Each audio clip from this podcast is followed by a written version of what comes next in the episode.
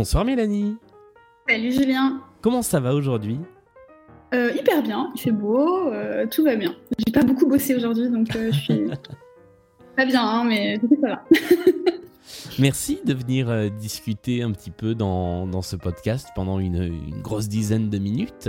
je ne sais pas si tu connais la petite tradition de début d'épisode.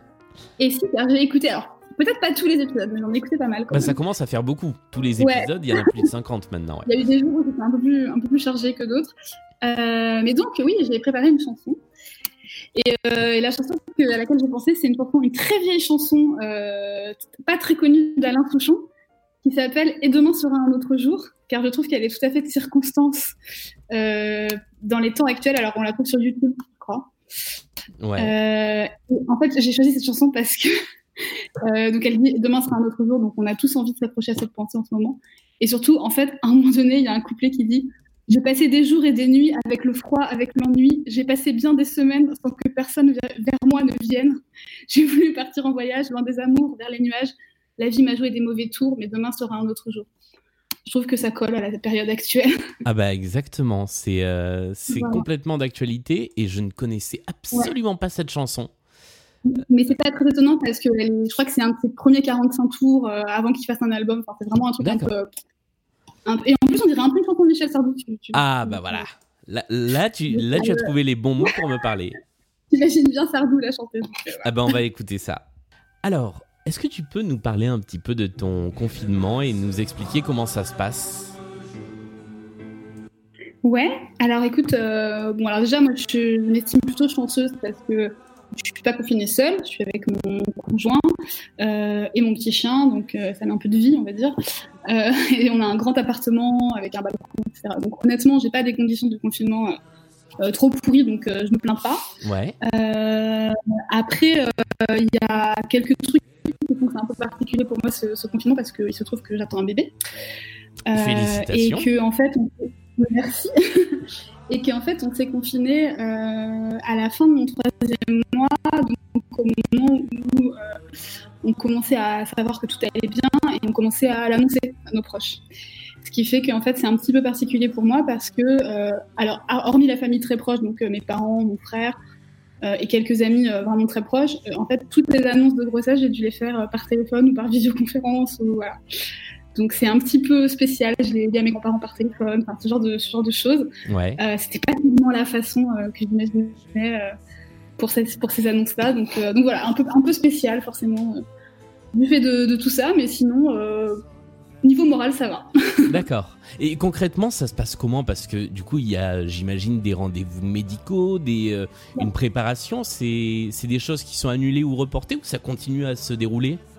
Alors, ça continue pour euh, ce qui est euh, sur, rendez-vous de suivi de grossesse, parce que c'est des rendez-vous importants. Euh, il y a pas mal de choses à surveiller pendant une grossesse pour éviter des complications. Mhm. Donc, on a plutôt justement le message de n'interrompez pas vos rendez-vous, ils sont toujours maintenus, etc. etc.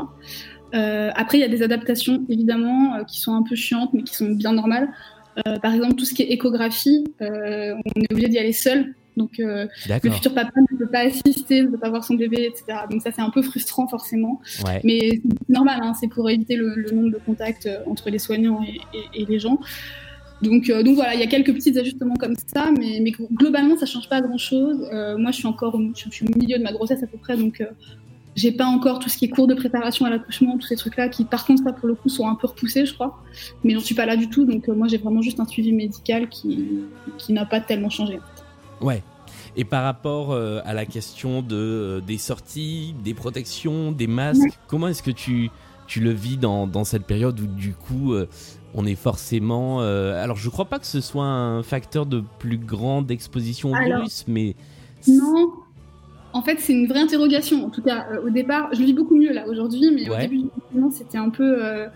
un peu compliqué parce qu'on n'arrivait pas à avoir des informations et quand on en avait, c'était on ne sait pas en fait dans l'état actuel des connaissances sur ce virus, on ne sait pas si c'est plus dangereux ou pas pour les femmes enceintes, et on ne sait pas si c'est dangereux ou pas pour le fœtus.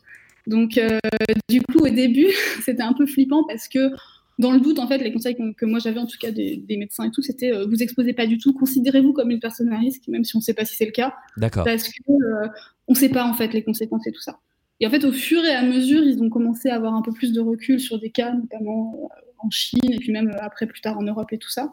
Et en fait, le discours a un peu changé et c'est plutôt, hormis troisième trimestre, pour les deux premiers trimestres de la grossesse, il n'y a pas de risque particulier si vous n'avez pas de, de, problèmes de santé préexistants, etc. Et surtout, il n'y a pas de transmission au fœtus a priori. Donc, une fois que ça, c'est, on le sait, c'est quand même plus, euh, plus euh, rassurant. Donc, je m'inquiète pas trop, trop. faut juste éviter euh, quand même de s'exposer parce que faut, la, fièvre, c'est jamais bon quand est mhm. enceinte. Donc, si jamais tu tombes malade et que tu as de la fièvre, c'est un peu chiant. Donc voilà, mais à part ça, honnêtement, au début, je stressais et ça va beaucoup mieux. D'accord. Et inversement, ça représente presque un avantage au sens où bah, qui a dit confinement a dit pour beaucoup de monde télétravail et que ça te permet de rester à domicile. Bah oui, complètement. Moi, j'étais très très fatiguée euh, au premier trimestre, donc j'avais envie de dormir tout le temps. Du coup, au bureau, c'était difficile. Mhm. Et euh, l'avantage, c'est que là, je peux faire des micro-siestes euh, quand j'ai un petit coup de barre. je me mets 20 minutes dans mon canapé et hop, c'est bon. Donc là, ça va mieux, je suis plus en forme. J'atteins un stade où les nausées, tout ça s'est passé. Mais au début, c'était un peu, un peu sportif. Donc ouais, ça m'a aidé plutôt d'être Parce que là, du coup, t'es pas encore en congé maternité, t'es es encore en travail. Ce sera cet été le congé maternité à partir du mois d'août à peu près. Enfin, ça va dépendre exactement comment je me sens, mais normalement, ce sera vers mi-août. Donc, euh, donc oui, là, je suis encore en activité, je télétravaille à la maison. J'ai la chance de pouvoir télétravailler et sans doute continuer après le déconfinement à rester en télétravail. Donc, euh, donc ça va, c'est juste euh, voilà, un peu chiant, on en a marre d'être à la maison et tout, mais, mais j'ai la chance de pouvoir ne pas trop m'exposer. Ouais, euh, le reste du temps, quand il ne s'agit pas de travail et de télétravail, justement, comment vous occupez votre, votre temps en confinement? Ben, alors, je, je, me suis remis un peu à lire au début. ces derniers temps, j'étais parce que justement j'avais des nausées, etc. J'étais pas trop dans mon assiette, donc je bouquinais plus vraiment. Mhm. Euh, je me suis remise un petit peu. Euh, voilà, j'ai lu des romans, des bouquins sur la grossesse, pas mal de trucs. Et puis là, j'en ai marre, je peux me concentrer. Je pense que c'est un truc un peu. J'ai écouté tes, autres invités, j'ai entendu plusieurs personnes dire ça aussi, qu'on on avait du mal à, se concentrer euh, là sur la fin. Peut-être qu'on manque de distraction, je sais pas. Et du coup, c'est devenu un peu plus dur. Donc, je lis moins là ces dernières semaines. Euh, je regarde des séries, on fait un peu des jeux de société. Euh, voilà, c'est un peu répétitif. Beaucoup de, on a imaginé beaucoup de choses. des, on fait des triviales poursuites à distance avec mes parents on fait des, des, visionnages des mystères de l'amour euh, à distance avec mes potes le dimanche. Ah oui, alors j'ai vu ça, ça c'est très drôle. bah voilà, on invente des trucs comme ça, euh, on invente des dress codes pour nos visioconférences. Voilà. On essaye d'événementialiser un peu le quotidien. Mais, euh, mais bon, voilà, c'est pas. Il y, y, a des vrais moments d'ennui quand même. Hein, Et alors, Question toute bête, mais euh, je, viens de penser qu'en fait j'avais euh, quasiment pas eu d'invités euh, qui avaient des animaux de compagnie, ou en tout cas qui, qui en avaient parlé. comment ça se passe avec votre, votre petite chienne pour la sortir pour, Est-ce que les sorties sont comme d'habitude, ou est-ce que le fait qu'il faille faire une attestation, qu'il faille éventuellement porter un masque, ça change la façon de, de s'organiser? C'est beaucoup plus chiant, hein, on, va pas va pas se mentir. À chaque fois qu'on doit la sortir faut faire un papier, faut remplir un papier, etc. Donc c'est beaucoup beaucoup plus chiant. Euh, mais après c'est aussi assez salvateur finalement d'avoir un chien en cette période parce que bah, on a une excuse pour sortir. Ouais. Euh, on n'en abuse pas, mais c'est vrai qu'elle a besoin de faire ses besoins trois à quatre fois au moins dans la journée, toutes les toutes les 5-6 heures à peu près. Donc euh, on est deux, on se relaie, on fait au moins deux sorties chacun par jour, quoi. Alors c'est des petites sorties, on fait pas des grandes balades d'une heure euh, parce que euh, on essaie de croiser le moins de gens possible et tout ça, mais c'est vrai qu'on fait des mini balades autour du quartier au moins deux fois dans la journée. Et ça, ça, ça aide à s'aérer quand même un peu l'esprit. Ouais, d'accord. Elle, elle le vit bien, je crois. elle roupille toute la journée. Bah, elle, elle, a ses deux mètres à la maison, du coup. Ouais, elle est ravie. Euh, elle est peau de colle plus que jamais. Euh, mais elle est un peu, un peu hyperactive comme chienne. Et là, elle est un peu plus calme. Donc, je pense que ça peut la canaliser un peu, tu vois, aussi. Euh. Ouais. Donc, c'est pas mal. comment tu vois, hors de toutes les questions qu'on a, qu'on a posées, mais qui, qui intègrent aussi, qui font aussi partie intégrante de la chose, l'après, le, le, déconfinement, la, la période des, mois qui vont venir, qui pour toi, du coup, vont être d'autant plus euh, particuliers? Bah oui, euh, moi j'ai hyper peur du déconfinement. En fait, en réalité, le déconfinement me fait plus peur que le confinement, mmh euh, parce que j'ai l'impression que personne n'est prêt en réalité, qu'on nous, en tout cas, si ça, se confirme qu'on déconfine à partir du 11, donc lundi prochain, j'ai l'impression qu'on nous pousse dans un truc où on ne sait pas très bien comment ça va se passer. moi, j'ai peur des transports beaucoup parce que je me dis que bah, les mesures de sécurité sanitaire ne pourront pas être respectées. Donc, j'ai pas du tout envie de prendre le métro, le RER. E ça me fait, ça me fait flipper, honnêtement. Euh, et puis après, dans mon cas particulier à moi, euh, bah, s'il y a une deuxième vague euh, de contamination et qu'elle arrive vers septembre-octobre, bah, c'est le moment où je devrais accoucher. Donc ça veut dire que mon, mon conjoint pourra peut-être pas assister à l'accouchement parce que c'est le cas en ce moment pour certaines femmes. Enfin, tu vois, ça pose des petites questions comme ça qui sont un peu très personnelles et pas, c'est pas la fin du monde, mais, mais c'est un peu chiant. Donc, ouais. Donc voilà, je, moi j'ai la chance de pouvoir rester encore un peu à domicile, donc je pense que je vais continuer à faire du télétravail, peut-être jusqu'à mon congé maternité, va savoir. Euh, mais ouais, j'ai l'impression que le déconfinement ne va pas se faire dans des conditions très, très sereines. Et, euh, voilà, ça, ça, me fait un peu flipper.